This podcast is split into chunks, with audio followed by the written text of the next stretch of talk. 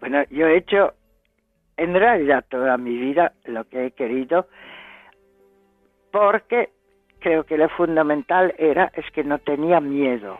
Mm.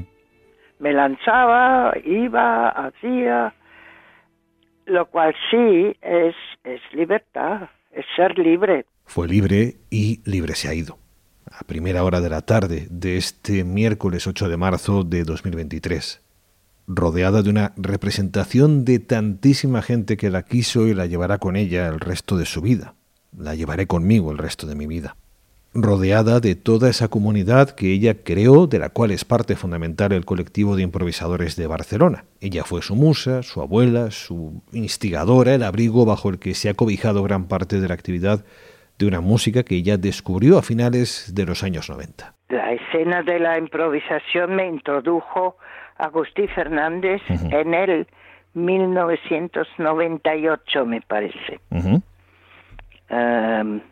Bueno, que, que un amigo me invitó a un concierto, un amigo del cual sabía perfectamente que la música no le interesa, y yo fui más para no hacerle un feo y me tropiezo con el homenaje a Duruti que organizó Agustín Fernández en el uh, Convent dels Angels en el 98, donde se reunieron unos 15 músicos de improvisación de toda Europa.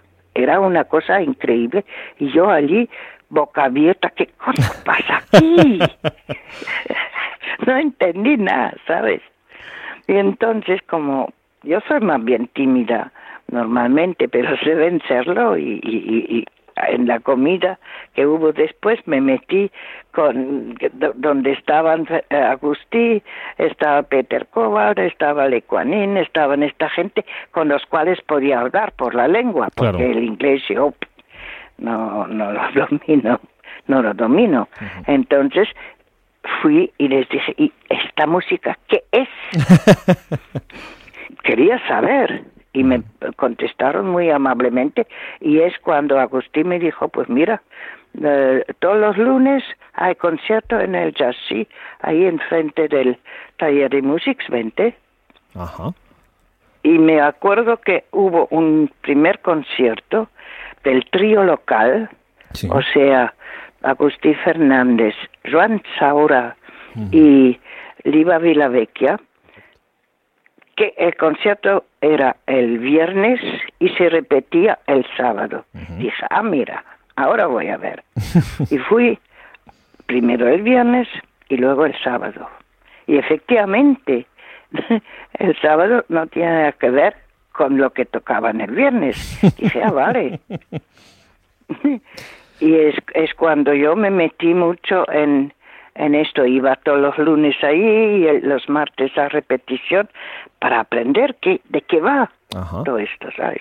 Aprendí mucho. Aprendió mucho y con su aprendizaje compartido nos desenseñó a desaprender cómo se deshacen las cosas, que dirían en la bola de cristal, o dicho de otra manera, se empeñó en abrir oídos, se empeñó en abrir mentes, se empeñó en intentar que sus amigos apreciaran esa expresión musical tan denostada y en el fondo tan desconocida. La música improvisada, a mi modo de ver, es expresión vital de lo, lo, que te rodea, de, de lo que te, te impacta, eh, como impacta actualmente de hace ya bastante tiempo la crisis, eh, van con, con rabia. Con rabia, como expresión del momento de los muchos momentos que gracias a ella hemos vivido durante años con las sesiones que ha organizado reuniendo a músicos para darnos, para darse un gusto.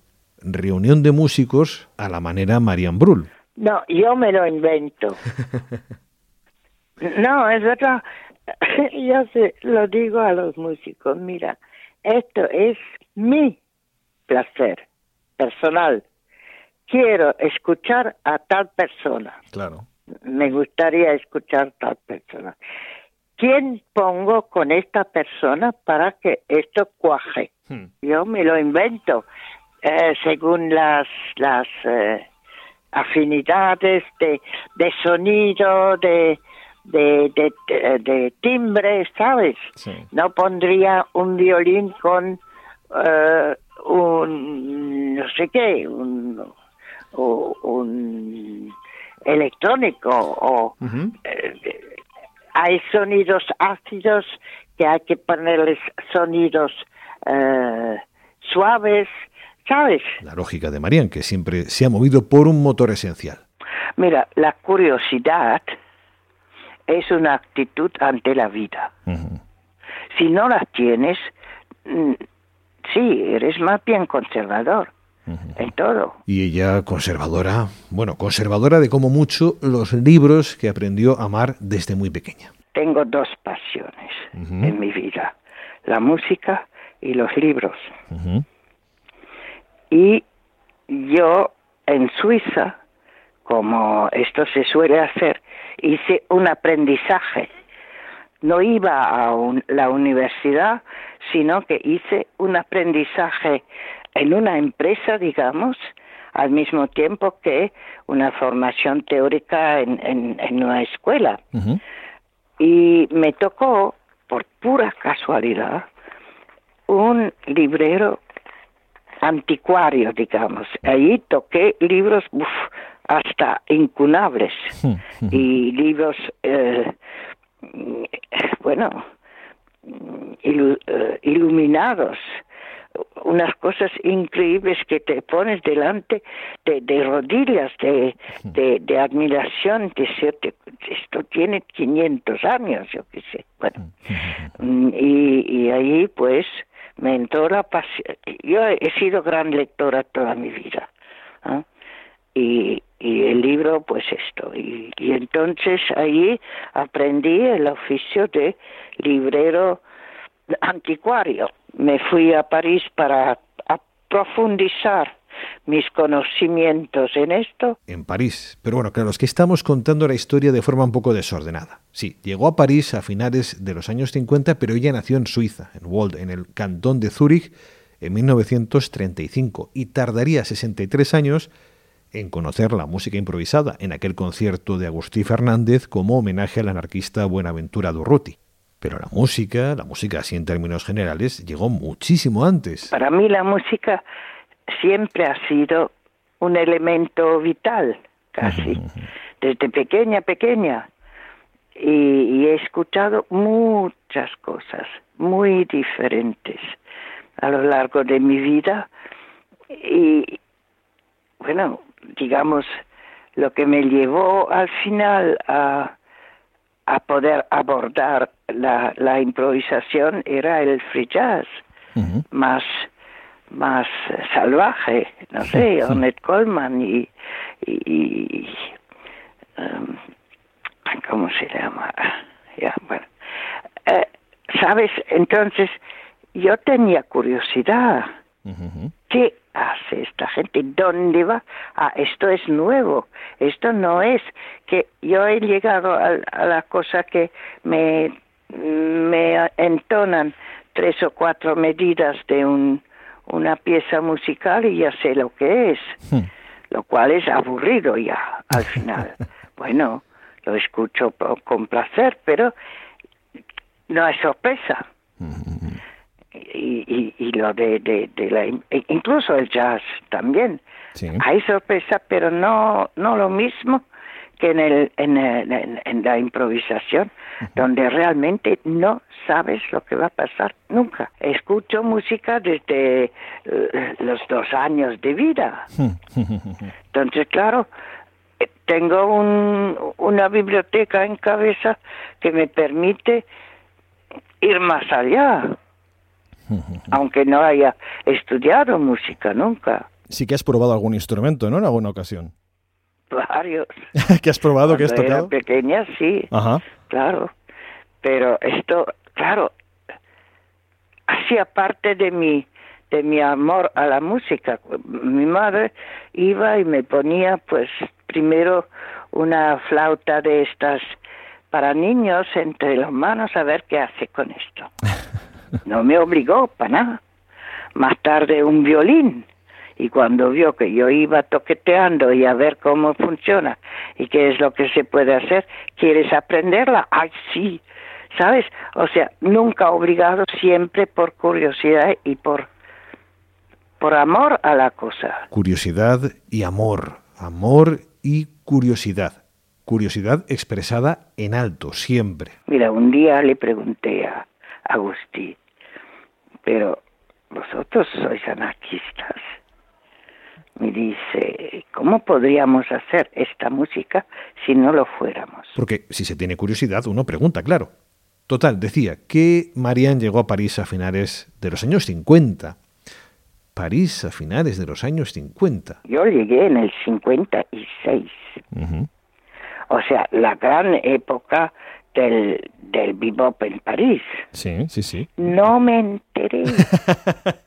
Esto no me lo perdonaré nunca. Bueno, no se podía estar en todo, Marian, que había que salir adelante y no era fácil, sobre todo cuando tu gente eran españoles en el exilio. Conocí a un loco, que, que un refugiado español, que era José Martínez, que, Sí. de Rey Ibérico. Rey Ibérico no existía aún. Ajá. Esto fue en el 57, por ahí. Ah, o sea, que conociste Y- a, a José Martínez antes de la fundación de Reudo Ibérico, que Sí, creo sí. que es 1961, ¿verdad? Eh, eso, sí. Ujú. Empecé a colaborar directamente, o sea, como co- a dedicación completa eh, en el 70. Ajá. Antes es que, bueno, necesitábamos por lo menos un salario fijo, ¿sabes? que aquello era como la música improvisada. Es- eso te iba a decir, siempre te has movido en ámbitos muy lucrativos. Ay, sí, sí. Mira, el día que eh, empecé a ganar un salario decente, no sabía qué hacer con tanto dinero. Después de ruedo, cuando tuve que liquidarlo, lo había liquidado y, y encontré eh, trabajo en una empresa normal Hmm. y ahí de repente de, de mil pasé a nueve mil. ¡Qué barbaridad! Exactamente. Te digo, no sabía qué hacer con tanto dinero. Tú coges unas, unos hábitos de, de vida que luego... Y, y, y ahora qué? Me voy a, comprar un vestido cada, cada eh, ese mes. ¿Y, ¿Y qué hago con tanto vestido? Toda mi vida nunca tuve dinero. Nunca le di importancia al dinero, ¿sabes? Eso dice Hacienda, sí. Pero bueno, París, donde conoció a José Martínez, Pepe Martínez, su compañero, uno de los cofundadores de la editorial española en el exilio, Ruedo Ibérico, editorial que ella tuvo que liquidar con la llegada de la democracia. Eso sí, antes de que desapareciera, el papel de Mariana en Ruedo Ibérico estuvo claramente definido. Templa gaitas y, y limpia mierda. Memorias del pasado de una mujer que vivió en el presente. Lo que pasa mañana no me preocupa. Lo que me, de lo que me preocupa es que hoy se ve que esto es muy de mujeres. Acabo de leerlo Sí. a un escritor que dice las mujeres son así. Lo que hubo es pasado. Lo que habrá no no interesa. Lo que interesa es lo de hoy. Y lo de hoy, para ella, es, era la música improvisada, la música del momento, hecha en el momento, en función del momento. Y con los músicos que la hacen, fue creando su familia en Barcelona. Ay, los quiero mucho. Porque ya pareces una más de la familia, ¿eh? Sí, bueno, yo soy la abuela de todos. Una, un- Sí, un día, no sé, escribí algo a Iván sí, González Iván González, sí. y me contesta eh, con, con Abu. Abu. Me llama Abu. Digo, ah, bien, vale. un nieto más. Bueno, los quiero mucho y veo cómo evolucionan y cómo, cómo hacen y... bueno, y son todos gente muy bonita, de verdad, ¿eh? todos. Bonita tú, Mariano. Eso sí, entre el descubrimiento de esta música con Agustí Fernández y su labor como madrina y promotora de conciertos de improvisación hubo un impasse. Todo pareció parar en Barcelona después de los lunes del taller y el trío local hasta que Un día me invita eh, Agustí a, Ruadors con Duot. Ajá. Esto debió ser por el, no sé, 2009, 10, por ahí. Digo, hostia, esto sí. y ahí pues me aboné otra vez. Y yo creo que entre otras cosas importantes es que hubo un material humano más, más formado. Material humano, del que dos pilares fueron Albert Sirera, saxofonista, y Ramón Prats, baterista, o sea, duot. Bueno, yo soy tímido. Ramón es muy tímido. Eh, Albert es no muy hablador, depende cuándo. O sea, tardamos en hablarnos, digamos. Y si tú no vas y les hablas, no te hablarán igual. Eh, pero a mí me costó, por ejemplo, a, a Ramón, yo me acuerdo que le decía, Ramón, eres fantástico. Y me hace una sonrisa y se va.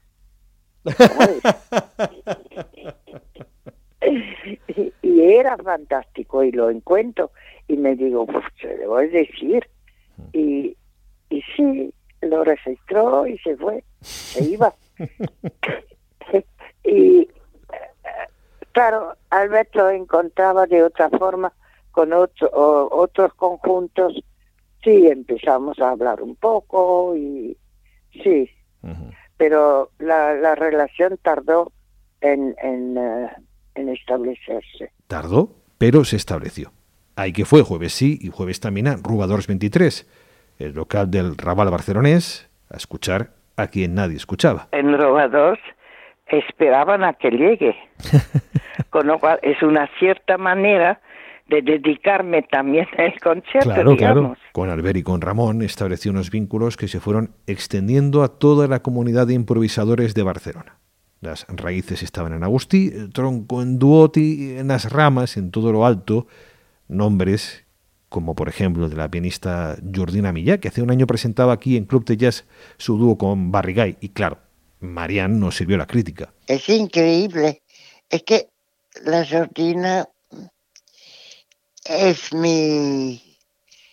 Eh, soy fan de ella, la quiero mucho.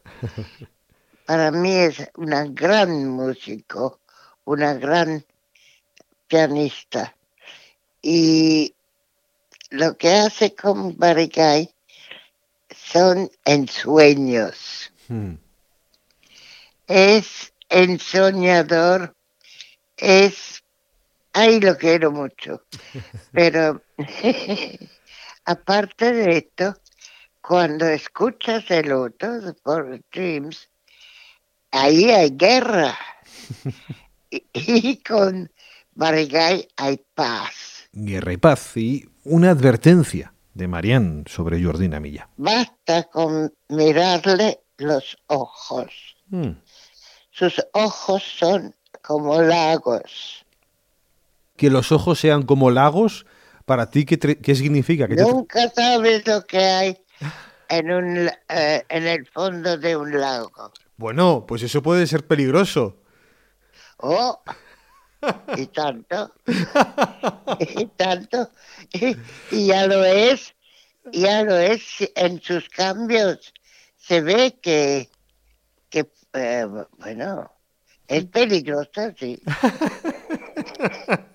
qué malvada eres, Marian, qué malvada eres. Jordina, a la que ayer mismo me decía Marian, le hubiera encantado escuchar, porque ayer era martes, que hubiera sido día de concierto en la base de Poblasec, el primero en silencio después de tanto tiempo. Silencio porque se nos ha apagado Marian, y el silencio también es música. Y el silencio es hoy la expresión de la tristeza por la muerte de una amiga. Silencio, pero en club de jazz volveremos muy pronto a Marianne con la música, con su música. Hoy, en silencio y con su voz, quería que empezáramos a recordarla. Hasta muy pronto, Marianne.